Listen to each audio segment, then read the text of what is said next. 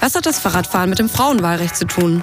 Wie brachen radelnde Frauen starre Geschlechterstereotype auf? Und warum ist das Radfahren auch heute noch ein feministisches Thema? Gemeinsam werden wir in die tiefen, trüben Gewässer der Menschenrechtsverbrechen gegen Frauen blicken. Aber auch über den Tellerrand hinaus, um nicht aus den Augen zu verlieren, was wir eigentlich erreichen wollen. Wir werden Wogen glätten, wo möglich, und Welle machen, wo nötig. Zwischen verhärteten Fronten und roten Linien bin ich eure Navigatorin Lotti und ihr hört Grenzgängerin. Lass mich dir sagen, was ich über das Fahrradfahren denke. Ich denke, es hat mehr zur Emanzipation der Frau beigetragen als irgendwas anderes auf der Welt. Das hat Susan B. Anthony im Jahre 1896 gesagt und damit herzlich willkommen zur heutigen Folge von Grenzgängerin, zur elften Ausgabe der ersten Staffel von Grenzgängerin. In der letzten Einzelfolge habt ihr mich gefragt, was genau feministische Stadtplanung ist. Und da diesen Samstag am 3. Juni der Weltfahrradtag ist und ich eine Radfan bin, habe ich mir gedacht, das wäre ein ganz guter Anlass, über den Zusammenhang von der Entwicklung des Fahrrads und des Feminismus zu sprechen. Und ich habe dazu letztes, letzten Sommer äh, ein ganz tolles Buch von Hannah Ross gelesen, das heißt Revolutions, wie Frauen auf dem Fahrrad die Welt veränderten.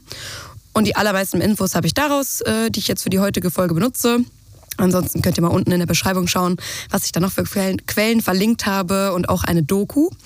Aber natürlich will ich auch so ein bisschen ne, auf die deutschen Frauenrechtlerinnen und Fahrradpionierinnen eingehen. Und deswegen habe ich da noch mal ein bisschen selber recherchiert und ja, freue mich mega, euch heute was darüber zu erzählen, über so ein Herzensthema und irgendwie was, was auch ja, sag ich mal, gar nicht so viel besprochen wird oder mir auch überhaupt nicht so klar war, bis ich halt dieses Buch gelesen habe. Und deswegen, ja, kommt hier, ähm, würde ich mal sagen, bisher meine liebste Einzelfolge. Ihr werdet äh, ja, bedeutende Feministinnen äh, nochmal genauer kennenlernen und aber auch Neues über berühmte Frauen erfahren, über die ihr vielleicht schon viel wisst. Aber zum Beispiel war Marie Curie nicht nur eine außergewöhnliche Wissenschaftlerin, sondern auch ein Fahrradfreak. Also lehnt euch zurück, macht es euch gemütlich. Ich freue mich mega auf diese Folge. Es wird auf jeden Fall historisch und deswegen fange ich mal so an. Es war einmal vor langer, langer Zeit, genau gesagt im Jahre 1817. Da wurde nämlich das erste Laufrad von einem Deutschen erfunden. Und wer hätte das gedacht? Die technische Entwicklung des Fahrrads ging ausschließlich von Männern aus. Frauen waren ja damals, also bis auf Hausfrau und Mutter sein, stand denen halt so gut wie gar nichts offen. Und ich habe mir gedacht, ich als Ausgleich werdet ihr heute viele tolle Frauen kennenlernen und viele Frauennamen hören. Aber äh, ja, so als, als, als Gegensatz habe ich mir die Namen von den Dudes, die diese Fahrräder erfunden haben, äh, einfach mal nicht notiert. Ihr könnt euch ja das Buch selber kaufen, wenn es euch interessiert und diese Namen nachlesen. Das lässt sich auch alles frei ergoogeln. Genau. Also wir hatten das Laufrad und dann war wohl mit die wichtigste Erfindung, dass eben ein Pedalantrieb erfunden wird. Also dass die Kraftübertragung ja, über, über die Pedale und über ähm, ein Zahnrad, dass eben da Kraft gespart wird. Und dann hatten wir im Jahre 1867 äh, den sogenannten Bone Shaker. Also es war ein Fahrrad, es hatte zwar Pedale, aber es hatte auch einen Metallrahmen und Holzräder. Da merkt man auch direkt, woher eigentlich der Name kommt. Dann 71, also 1871, wurde das Hochrad erfunden. Aber das, ja, also es barg halt wirklich eine tödliche Gefahr. Also die Sturzhöhe war halt enorm. Wenn zu viel Wind kam, konnte es halt einfach sein, dass man umfällt. Man hatte voll Angst, dass man in irgendwelche Rillen oder so auf den Boden kommt oder in so ja, Gleise von der Straßenbahn. Gab es da schon Straßenbahn? Ja, da gab es schon, oder? Doch, da gab es, glaube ich, schon Straßenbahn. Aber auf jeden Fall, wenn man irgendwie in irgendeine Art von äh, ja, Unebenheit im Boden kam, konnte man direkt stürzen. Und ganz ehrlich, wie sollen Frauen in den damaligen Kleidern da überhaupt aufsteigen? Also das war halt ein riesiges Problem, dass man mit diesen ganzen Röcken irgendwie erstmal überhaupt nicht hochkam und dann konnte man sich natürlich auch total schnell in den Speichen verfangen. Und es wurde tatsächlich damals auch ein Damenrad entwickelt. Mm, also das hatte dann so das Hinterrad, also ne, Hochrad heißt halt vorne so ein großes Rad, hinten ein kleines. Und dann hatten die hinten, war das kleinere Rad so ein bisschen zur Seite versetzt, dass die Frau, also wie in so einem Damensattel, ein bisschen versetzt, ja, da drauf fahren kann. Aber die Autorin meinte auch, dass sie eigentlich gar keine Beweise dafür finden konnte, dass halt überhaupt irgendeine Frau damit gefahren ist. Dann Ende der 70er Jahre, der 1870er, äh, wurde ein Dreirad erfunden. Das war super gut für die Frauen, weil man nämlich dabei die Beine zusammenpressen konnte und so in dieser angemessenen, ja, viktorianischen Kleidung äh, oder die Kleiderordnung einhalten konnte und dann ladylike darauf fahren konnte. Und tatsächlich hat sogar Queen Victoria für ihre Töchter so ein Tricycle gekauft. Aber das war halt mega schwer und total unhandlich. Und man konnte nicht mehr bergauf fahren. Man musste sich dann halt anschieben lassen. Heißt, ne, klar, die, die Töchter der Queen, die hatten natürlich dann irgendwelche Diener dabei, die die anschieben konnten. Aber eigentlich will man ja unabhängig damit unterwegs sein. Und dann die krasseste Erfindung war aber eigentlich das Safety. Also so hieß das Modell. Das war im Jahre 1885. Das hatte dann gleich große Reifen und der krasse Vorteil war halt, dass man beide Beine einfach auf den Boden stellen konnte und so anhalten konnte. Und dann wurden drei Jahre später wurden noch luftgefüllte Gummireifen erfunden womit man dann einfach viel komfortabler unterwegs war und auch viel schneller. Es gab natürlich auch irgendwie Widerstand, wenn man dachte, nö, das ist irgendwie Quatsch mit den Luftreifen. Aber dank der Luftreifen, dank des Safeties ging dann der Fahrradboom richtig los. Also das war ganz am Ende des 19. Jahrhunderts. Und dann im Jahre 1887 wurde das erste Damenfahrrad und das hieß Psycho Lady Safety. Das wurde entwickelt und das hatte dann einen tiefen Rahmen, also nicht so eine Querstange, dass man halt einsteigen konnte. Und einen Kettenschutz, dass eben die Röcke sich nicht verfangen konnten. Und es ist richtig crazy, also weil, mm, ja, also man wollte das ja an Frauen vermarkten. Aber irgendwie waren halt diese Namen dieser Fahrräder trotzdem ja total negativ besetzt. Und also ich habe dafür auch keine Erklärung, genauso wenig wie die Autorin des Buches. Aber naja, also eine andere Firma hatte, hat ihr Damenrad The Witch genannt. Und ja, also wie ich gerade ja schon erwähnt habe, ne, Frauen waren total unfrei in dieser Zeit. Aber gleichzeitig waren die Damenräder mega beliebt. Und dann ab den ja, 1890er Jahren, als halt so der Boom richtig aufkam, da war ein Drittel aller verkauften Fahrräder waren Damenräder. Und tatsächlich war einfach der Fahrradboom so krass, dass wirklich die, die Produktion fast gar nicht mehr hinterherkam und man teilweise richtig lange warten musste.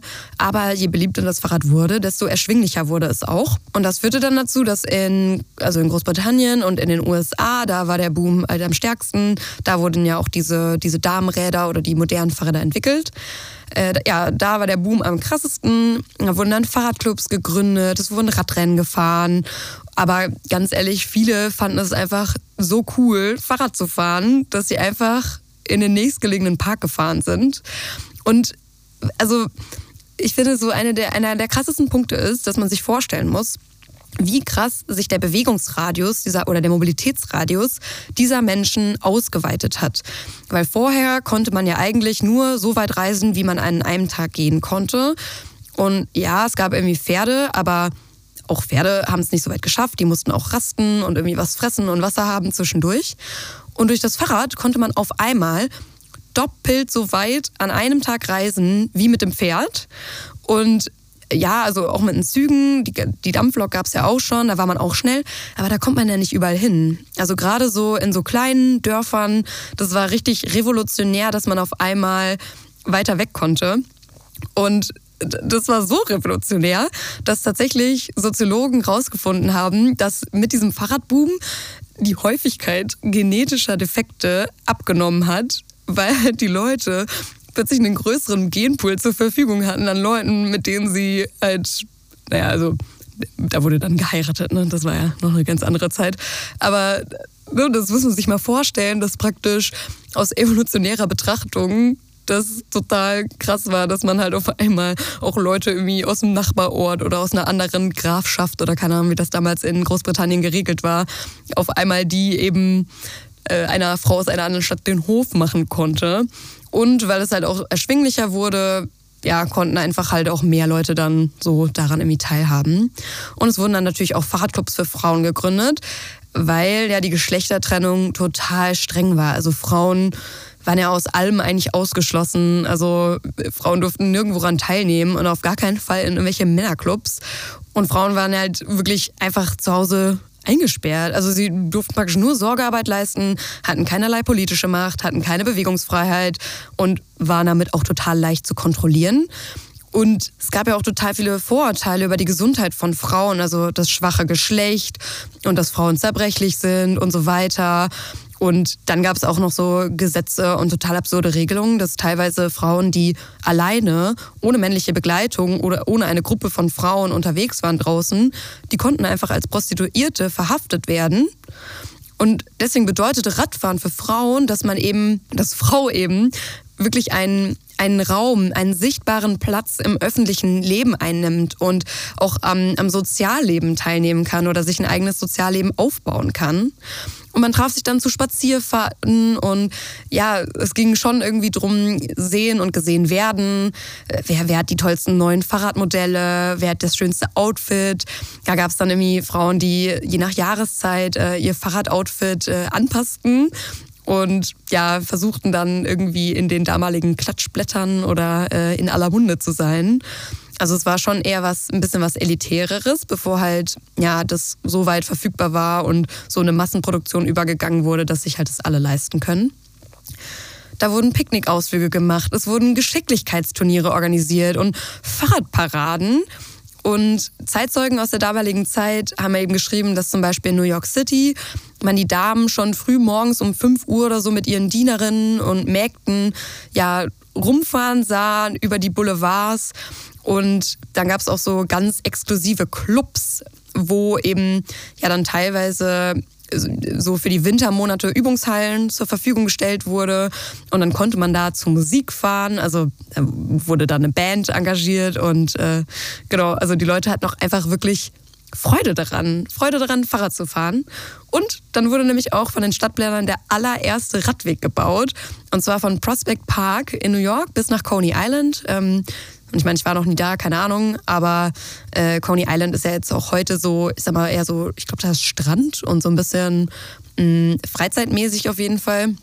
Und das ja, wurde auf jeden Fall gut ausgenutzt und zwar so krass, dass man, ich glaube, den Radweg im ersten halben Jahr, nach einem halben Jahr direkt reparieren musste, weil halt der so häufig benutzt wurde und so intensiv, dass einfach die Fahrbahndecke direkt nachgegeben hat. Und ja, es gab ganz viele berühmte Frauen, die sich eben auch von diesem Hype haben anstecken lassen oder auch von dem Hype überzeugt werden mussten. Also zum, zum Beispiel also zum Beispiel Königin Amelie von Portugal, die wurde von ihrem königlichen Gemach zum Radfahren ermuntert, weil der sich nämlich Sorgen gemacht hat, ähm, weil äh, Amelie, die war eine begeisterte ähm, Physikerin oder Hobbyphysikerin und er hat sich Sorgen gemacht, dass sie zu viel Zeit mit dem Studium ihrer Physikbücher verbringt. Und bei dieser High Society war aber auch relativ schnell wieder Schluss mit dem Hype. Weil nämlich, als es dann in der Masse auf einmal beliebt wurde und erschwinglich wurde, haben wir die Eliten gesagt, ja, okay, das interessiert uns jetzt eigentlich nicht mehr so. Das war schon irgendwie was ganz Besonderes. Und was auch total interessant ist, ist halt, also die Kirche hat natürlich damals eine riesige Rolle eingenommen, also in den USA wie in Großbritannien oder auch in Deutschland. Und das Radfahren am Anfang als Gotteslästerung dargestellt wurde und die Kirche eher dagegen war. Und weil halt auch die Leute an einem Sonntag lieber Radfahren gefahren, also lieber mit dem Rad rausgefahren sind, als halt in die Kirche zu gehen, haben sich halt die Pastoren und Pfarrer Gedanken gemacht, wie sie jetzt irgendwie ihre Schäfchen wieder in die Kirche bekommen. Aber auch die Kirche wurde dann irgendwann entspannter und also die ganz coolen Pfarrer, die haben dann sogar Fahrradständer vor ihren Kirchen aufgestellt. Und es gab dann einen neuen Trend, und zwar Fahrradhochzeiten. Also ich habe wirklich was darüber gelesen, dass die Leute irgendwie, ich meine, keine Ahnung, wie das dann so logistisch bewerkstelligt wurde, aber dass die Leute dann mit den Fahrrädern irgendwie in die Kirche reingefahren oder zumindest dann alle Hochzeitsgäste aus der Kirche wieder rausgefahren sind oder danach dann weiter sind irgendwie zum äh, hat man damals Sektempfang gemacht, also äh, keine Ahnung, hat man noch nie gehört. Auf jeden Fall irgendwie zur Hochzeitsfeier wurde dann geradelt.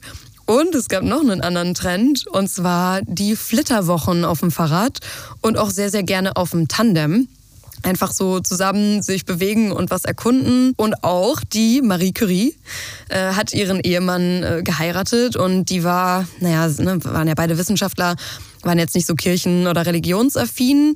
Deswegen haben die ganz, ganz schlicht geheiratet. Das geht aus der Biografie, die ihre Tochter geschrieben hat, ein, äh, heraus. Aber die haben sich von ihrem Hochzeitsgeld zwei glänzende, tolle neue Fahrräder gekauft. Und Marie Curie ist leidenschaftlich gerne Fahrrad gefahren. Also es war für die, sich von der anstrengenden Forschung und dem vielen da rumstehen oder rumsitzen und drüber brüten. Ich weiß jetzt auch nicht, was sie da für Dämpfe eingeatmet hat, äh, aber das war für sie eine totale, total tolle Abwechslung ja, rauszugehen, mit dem Fahrrad irgendwo rumzufahren. Und die ist sogar bis zum achten Schwangerschaftsmodus noch richtig krass geradelt und ist dann nur nach Paris zurückgekehrt, um eben ihr Kind zu bekommen. Und sie ist jedes Jahr mit ihrem Mann, hat sie eine Reise im Sommer gemacht, um äh, Frankreich zu erkunden. Und die sind tatsächlich sogar von hm, Paris bis nach Brest gefahren. Also das ist ja schon echt eine ganze Strecke und also keine Ahnung, wie ich meine, die, die Radwege, das wären ja eher so Feldwege damals gewesen sein. Das finde ich schon richtig beeindruckend und auch so, ja, also wirklich hochschwanger ist sie noch geradelt. Finde ich einfach wie mega cool, so, ja, so kleine Alltagsfakten über so eine berühmte Wissenschaftlerin und Nobelpreisträgerin zu erfahren. Und es wurde natürlich auch viel darüber geschrieben. Also die Leute waren so begeistert davon, äh, dass zum Beispiel Helen Follett äh, über ihre Hochzeitsradtour geschrieben hat dass es die großartigste Erfahrung überhaupt war. Und sie hat sich gefühlt wie ein Vogel, der über blumenbedeckte Prärien segelt. Man kommt sich vor wie ein Windhund, der einem atemlosen, verängstigten Hasen hinterher springt. Man vergleicht sich sogar mit einem Blitz oder einer sirrenden Kanonenkugel. Und ah, ich finde es irgendwie mega nice zu, zu wissen, dass halt ja die Frauen das genauso gefeiert haben, wie gerne ich halt auch eigentlich Fahrradfahrer. Und man muss sich das auch mal vorstellen, wie das damals war. Also mh, alleine so für die Gesundheit. Ich meine, Frauen, äh, es war total begrenzt, was sie überhaupt machen durften. Also die konnten irgendwie ja schwimmen gehen, aber das war eher so ein Planschen in einem Badesee und die hatten dabei ja irgendwie was an, was mehr aus so einen, als an so einen Burkini aus Wolle erinnert hat. Und es gab auch schon in den 1890er Jahren Fußballspiele von Frauen. Und dann gab es aber richtig krasse Proteste von Männern, sodass es halt super schnell wieder verboten wurde. Und ja, generell gab es halt total viel Gegenwind, auch gerade von so ja, Patriarchatsgehilfinnen. Finde ich ganz spannend, weil das hatten ja Ninwe und ich auch in der letzten Folge besprochen, dass halt ja, es immer wieder dann Frauen gibt, die sich versuchen, so den Männern anzubiedern, in der Hoffnung, dass die sich halt in die Gunst der Männer bringen können und ja, also dass sie selber eben so krass in der in dieser vorgefertigten Rolle bleiben und deswegen versucht haben, andere Frauen zu bashen. Und es gab halt mega viele Pseudowissenschaften und Fehlinformationen und Mythen über den weiblichen Körper. Also man hat gesagt, ja, die Moral nimmt ab, wenn Frauen Fahrrad fahren und ich meine, ne, die Frauen konnten sich durch das Radfahren eben auch der Kontrolle und den Blicken der Familie entziehen. Und ja, was die dann wohl da machen, wenn sie auf Spazierfahrt fahren, das weiß ja keiner. Außerdem fand man das halt total sexuell, dass Frauen mit gespreizten Beinen auf diesem Fahrradsattel sitzen und sich betätigen. Und es gab einen amerikanischen Gynäkologen, der war fest von der Überzeugung, dass die Frauen auch die Fahrradsättel extra so eingestellt haben, dass sie eben eine Reibung an der Klitoris und an der Vulva spüren und dann die Wärme des Trampels, die noch trägt noch zu der Lust bei und ja, also alles eigentlich alle total horny, die alle Frauen, die irgendwie auf einem Rad sitzen. Aber ich meine, ähm, so die Mediziner aus dieser Mediziner in Anführungszeichen aus dieser Zeit haben auch geglaubt, dass das Fahren in schnellen Zügen Hirnschäden verursacht. Und man muss sich mal vorstellen, so Züge sind damals so, keine Ahnung, 30 km/h oder so gefahren. Also, naja. Aber es gab auch schon damals kluge Ärztinnen, und zwar zum Beispiel Frances Oakley, die nämlich mit den Mythen aufgeräumt hat. Also, weil, mh, ja, bei den meisten lagen halt auch total falsche anatomische Vorstellungen zugrunde. Ne? Da wurde gesagt, ja, Fahrradfahren, das macht unweiblich, es macht auch unfruchtbar.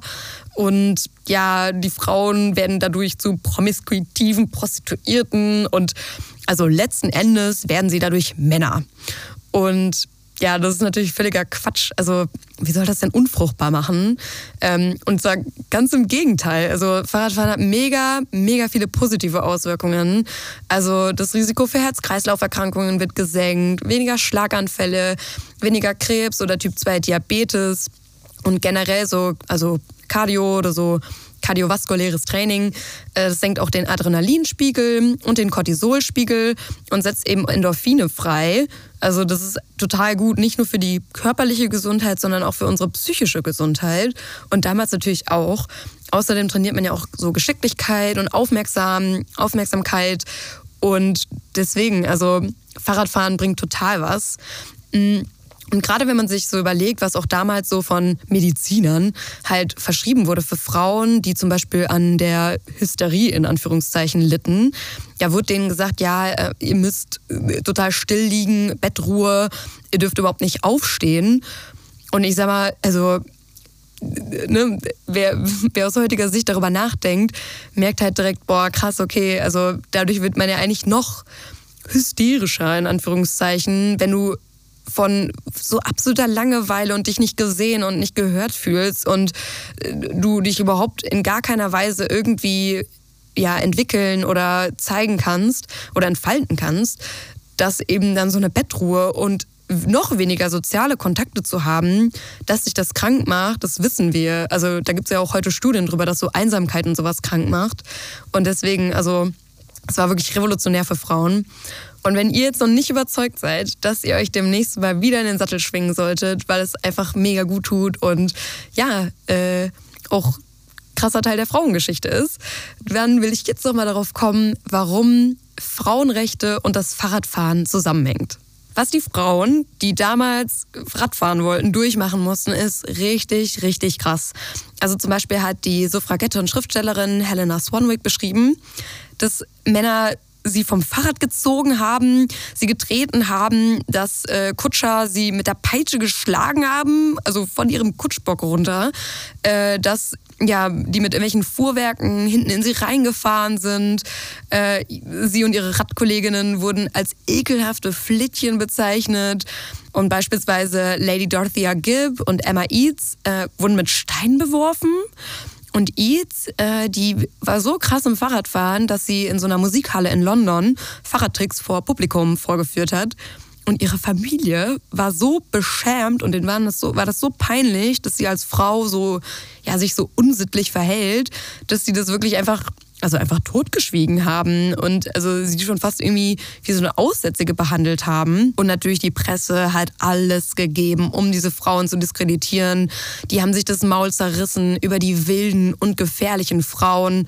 Und man solle das ja auf gar keinen, oder Frau solle das ja auf gar keinen Fall nachmachen. Und was alle diese Frauen gemeinsam haben, ist, dass sie zu, der, zu diesen sogenannten New Women zählen. Das ist ein Begriff von der Schriftstellerin Sarah Grant. Und die meinte damit einfach, dass es Frauen sind, die nach Unabhängigkeit streben, die sich nicht beirren lassen, äh, auch nicht, wenn sie von Leuten mit Steinen beworfen werden und die ihnen sagen, dass sie keine Rechte verdient haben und zerbrechlich sind, sondern die New Women oder eine New Woman wollte Freiheit und sie wollte Selbstbestimmung und die nimmt ihr Leben selber in die Hand wie zum Beispiel Kate Shepard. Das war eine feministische Pionierin aus Neuseeland. Und die gründete zum Beispiel dort auch den ersten, den allerersten Frauenradsportclub. Und für viele Männer war das Fahrrad einfach nur so ein neues Spielzeug. So, denen standen ja eh irgendwie eine Kutsche oder dann irgendwann kamen ja auch die ersten Automobile auf. Und sie konnten sich eh frei bewegen. Aber für Frauen war das wirklich äh, eine Möglichkeit, ganz neue Welten zu entdecken, weil sie eben auch keine Hilfe brauchten. Also früher brauchte man ja zum Beispiel dann Hilfe, um auf ein Pferd aufzusteigen. Pferd war auch total unerschwinglich in der Stadt und ne, macht irgendwie Dreck und braucht viel Platz und keine Ahnung was. Und äh, das das Fahrrad wirklich revolutionär für die Frauen waren. Und das äh, Eingangszitat war ja von Susan B. Anthony. Und die hat zum Beispiel auch gesagt, dass, äh, also sie hat das Fahrrad als eine Freiheitsmaschine bezeichnet. Und tatsächlich, obwohl das Fahrrad oder das erste Laufrad ja in Deutschland erfunden wurde, gab es in Deutschland einen erheblichen Fahrradpessimismus.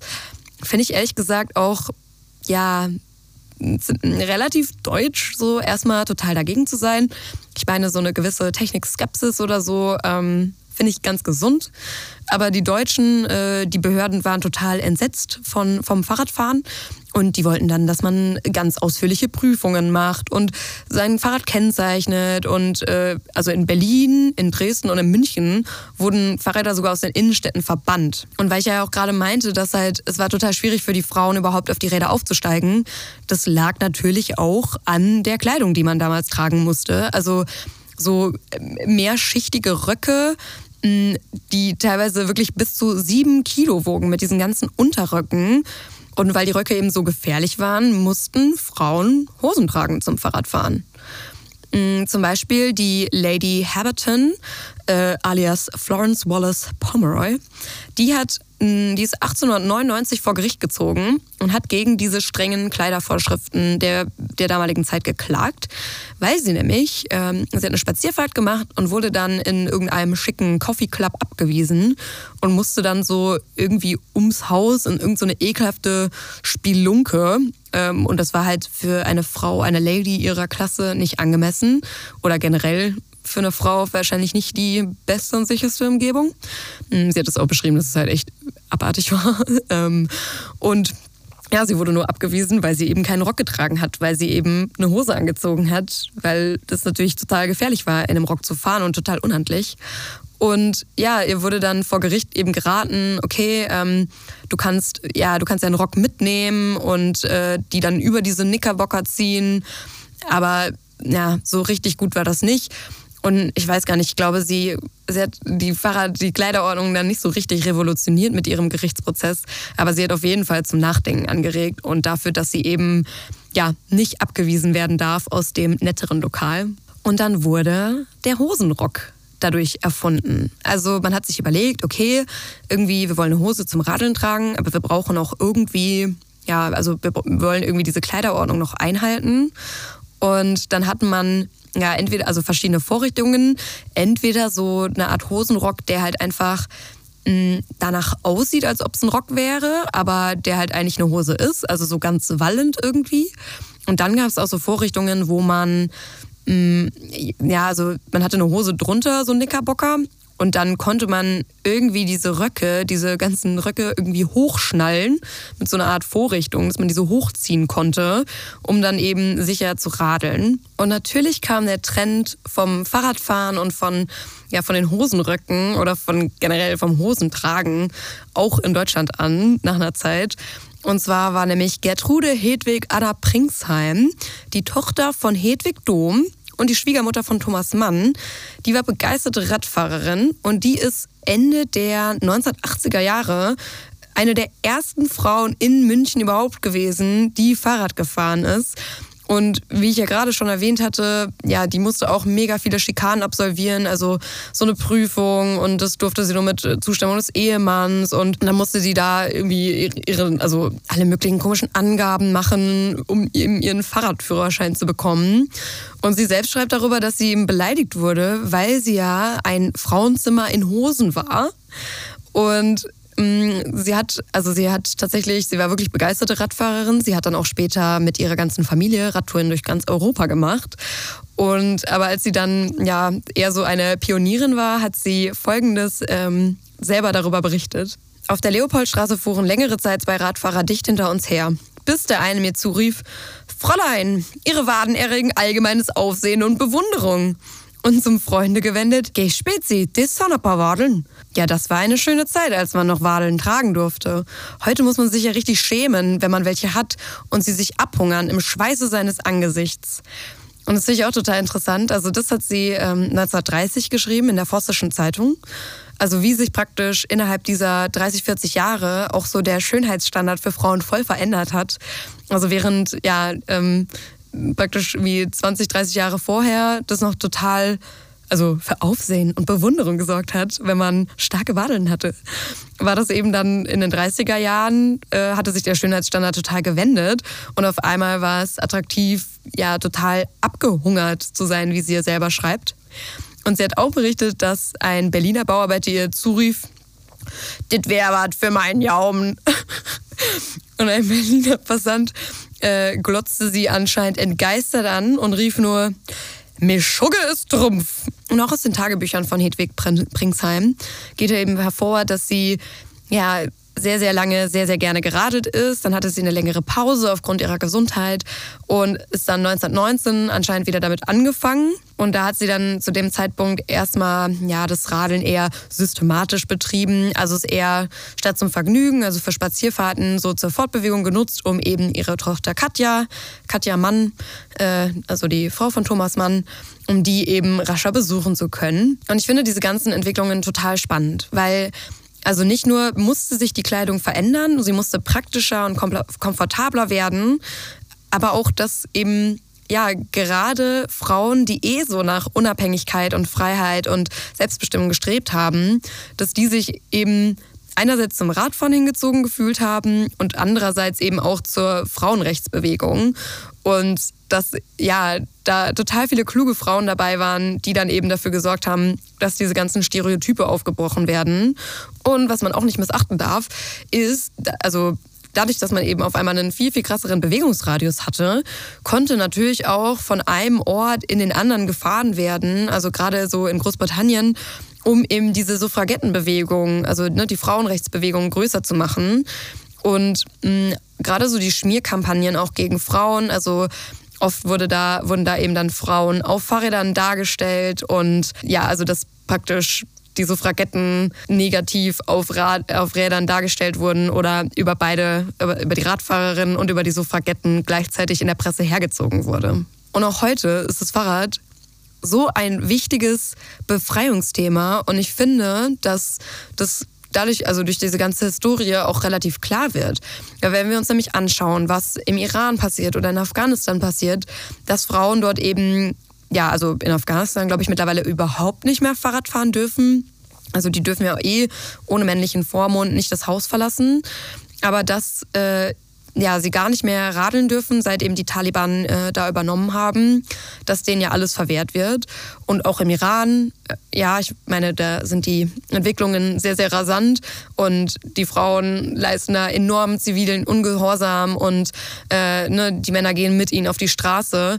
Äh, aber ja, auch in den letzten Jahren, also ich studiere Stadtplanung und da war es so, dass wir dann Austauschstudentinnen aus dem Iran hatten und dann haben die bei uns in den Vorlesungen was über Radverkehrsinfrastruktur gelernt. Und ja, dann durften die, also damals durften sie dann äh, irgendwie in, in diesen Berufen teilweise arbeiten. Aber sie durften eben ihre Radinfrastruktur nicht selber benutzen. Also sie durften das, was sie bauen, gar nicht selber irgendwie benutzen. Und mm, also das Kapitel in, in Revolutions in dem Buch über äh, ja, die Frauen in Afghanistan, ähm, äh, das Kapitel ist tatsächlich relativ lange, also fast ein Jahr her, dass ich das gelesen habe. Und ich meine da, nämlich, dass es so war, dass gerade in Afghanistan also ja, Frauen auch teilweise mit Steinen oder so beworfen wurden, aber dass sie sich oft auch in Gruppen zusammengetan haben, um damit eben zu, zur weiter entfernten Mädchenschule zu fahren oder ja zur Universität oder zur Berufsschule. In den Gruppen, man hat sich dann gemeinsam getroffen, man konnte viel, viel schneller ja, größere Wege zurücklegen. Heißt, es war irgendwie eine Art von Aneignung des Raumes und wirklich öffentlich gesehen zu werden und Präsenz zu zeigen. Und es hat ihnen aber auch Zugang zu Bildung gewährt. Also ne, dass eben gesagt wurde, okay, es kann dich keiner fahren, es gibt keinen Zug oder keine Ahnung was. Und dass diese Frauen dann eben selber ihre Gruppen organisiert haben, ihre, ihre Fahrgemeinschaften und sie so zusammen eben die Bildungseinrichtungen besuchen können. Und gerade auch und allgemein das Fahrrad als Transportmittel bleibt im globalen Süden wirklich diese Freiheitsmaschine, die Susan B. Anthony da beschrieben hat. Also ja, Frauen, die können auch irgendwie mh, zum Beispiel öffentliche Transportmittel nutzen. Aber da ist man gedrängt, da gibt es ein hohes Risiko für sexuelle Belästigung oder Schlimmeres. Und ne, das steht da halt wirklich teilweise in der Tagesordnung. Ich meine, ich kriege das ja sogar teilweise aus Deutschland mit, äh, was Frauen erleben. Ich meine, ja, man wird auch auf dem Fahrrad irgendwie gecatcalled aber man, man kann sich irgendwie schneller davon entfernen und man ist unabhängig, man kann überall hinfahren, wo man möchte. Das gibt den Zugang zu Bildungseinrichtungen, weil man auf einmal viel, viel weitere Strecken zurücklegen kann, sodass Frauen dadurch eben sowas wie so eine, eine Handelsschule oder halt ähm, ja, eine höhere Bildungseinrichtung als, sage ich jetzt mal, die Grundschule im Dorf besuchen können. Und es macht sie eben auch ökonomisch unabhängig, dass zum Beispiel Marktbeschickerinnen in verschiedenen Ländern also ne, die auf dem Markt eben ihre, ihre Produkte verkaufen, also Handarbeiten oder äh, ja, Agrarerzeugnisse und dass sie eben mit viel weniger Kraft und viel schneller dann mehr Material oder mehr, mehr Produkte transportieren können, um eben ins, in die nächstgelegene Stadt zu fahren, um da eben dann äh, einen Lebensunterhalt zu verdienen und ja, sich so auch irgendwie aus, aus der Armut oder aus den Verhältnissen, die eventuell vor Ort bestehen, ein Stück weit befreien können. Also es sorgt auch irgendwie für eine Art soziale, ja, soziale Mobilität. Also, dass, dass man nicht nur Bildung dadurch bekommen kann, sondern eben auch äh, ja, sich einen Lebensunterhalt bestreiten kann. Und wenn man sich jetzt heute auch anschaut, äh, dass es beispielsweise ganz viele Projekte gibt, ähm, wo geflüchteten Frauen das Fahrradfahren beigebracht wird, also ich weiß, dass es in Dortmund so ein Projekt gibt. Ähm, da gibt es äh, ja eine, eine Fahrradwerkstatt, ähm, wo ja, Fahrräder hingespendet werden können und die werden dann aufgebessert und dann werden da Fahrradkurse angeboten und so äh, ja, Straßenverkehrssicherheitstraining und die Straßenverkehrsordnung wird einem beigebracht und man lernt eben aber auch praktisch das Radfahren. Und ich weiß, dass es also da auch auf jeden Fall reine Frauenkurse gibt, weil halt leider oft diese patriarchalen Ideen innerhalb der Familie fortbestehen bleiben und Frauen sich dann eben nicht mit Männern ja, zusammentun dürfen. Und ich glaube auch für viele Frauen ist es so ein, ja, so ein Boost des Selbstbewusstseins, halt nur unter, unter anderen Frauen zu sein, ähm, ja, dass man sich irgendwie ein bisschen wohler fühlt. Und ich habe nämlich vor ein paar Tagen auch ein ganz tolles Projekt aus äh, Berlin gesehen, und zwar Bikey G's e.V. Und die bieten äh, ja in Berlin kostenlose Radfahrkurse für Frauen an, für geflüchtete Frauen. Und also ich finde das so verrückt, weil die das da auch immer wieder beschreiben und äh, ich vor ein paar Jahren auch mal äh, ja, ein Interview mit diesem mit dem Leiter von diesem geflüchteten Projekt, dem Radfahrprojekt in Dortmund geführt habe und ich glaube, dass, dass man das so als jemand, der jetzt in Deutschland aufgewachsen ist und das so für selbstverständlich hält, dass einem das ja vielleicht gar nicht so, so bewusst ist.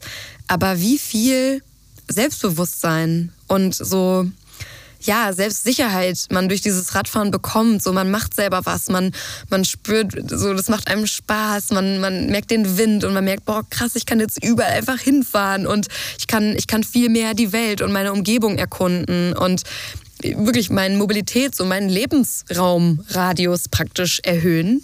Und deswegen finde ich das total cool, ähm, ja, was da alles gemacht wird.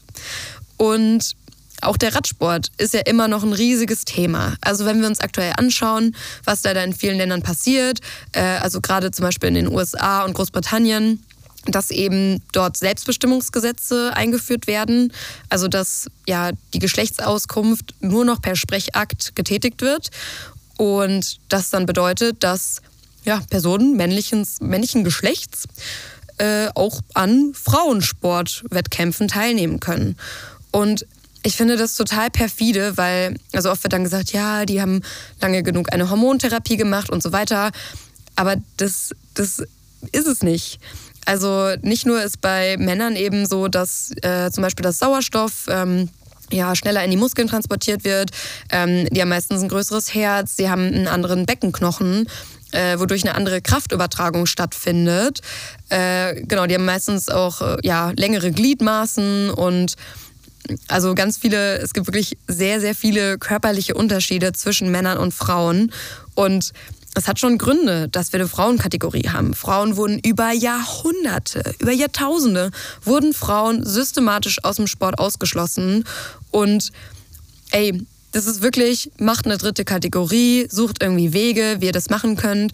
Aber ich finde das einfach für Frauen so entmutigend, dass dann auf einmal eben nur noch Männer auf dem Podium stehen und Frauen daraus verdrängt werden. Ich habe jetzt auch gerade noch einen Fall äh, letzte Tage gelesen, dass eine, äh, eine sehr, sehr krasse so Radtour, ich kenne mich echt nicht so aus mit Radsport, mm, aber äh, ich glaube in Mexiko hat die stattgefunden und dieses Jahr war es das erste Jahr, wo Frauen und Männer die gleichen Preisgelder bekommen haben. Und ich bin mir nicht ganz sicher, ob es das ganze Podium war oder nur der erste Platz. Und es waren, glaube ich, irgendwie 35.000 Dollar, die man da gewonnen hat. Auf dem ersten Platz war ein Mann. Und ich finde das, wenn wir uns anschauen, wie viel Selbstvertrauen Sport geben kann, wie gesund das ist, finde ich es total wichtig, dass eben diese Kategorien, die Sportkategorien nach Geschlecht getrennt bleiben. Einfach damit wir auch jungen Mädchen vermitteln, hey, auch ihr könnt mal auf dem Podium stehen. So. Und klar, ne, wenn man jetzt nicht gerade Leistungssport betreibt, dann interessiert das ja die wenigsten. Aber gerade wenn man sich anschaut, dass Frauen früher mit Steinen beworfen wurden und gedemütigt wurden und teilweise verhaftet wurden und so weiter, im Angesicht dessen finde ich das wirklich ja, ein Schlag ins Gesicht für Frauen. Und deswegen finde ich es auch so wichtig, sich dafür einzusetzen, weiterhin zu sagen, ey, es gibt einfach krasse Unterschiede zwischen Männern und Frauen.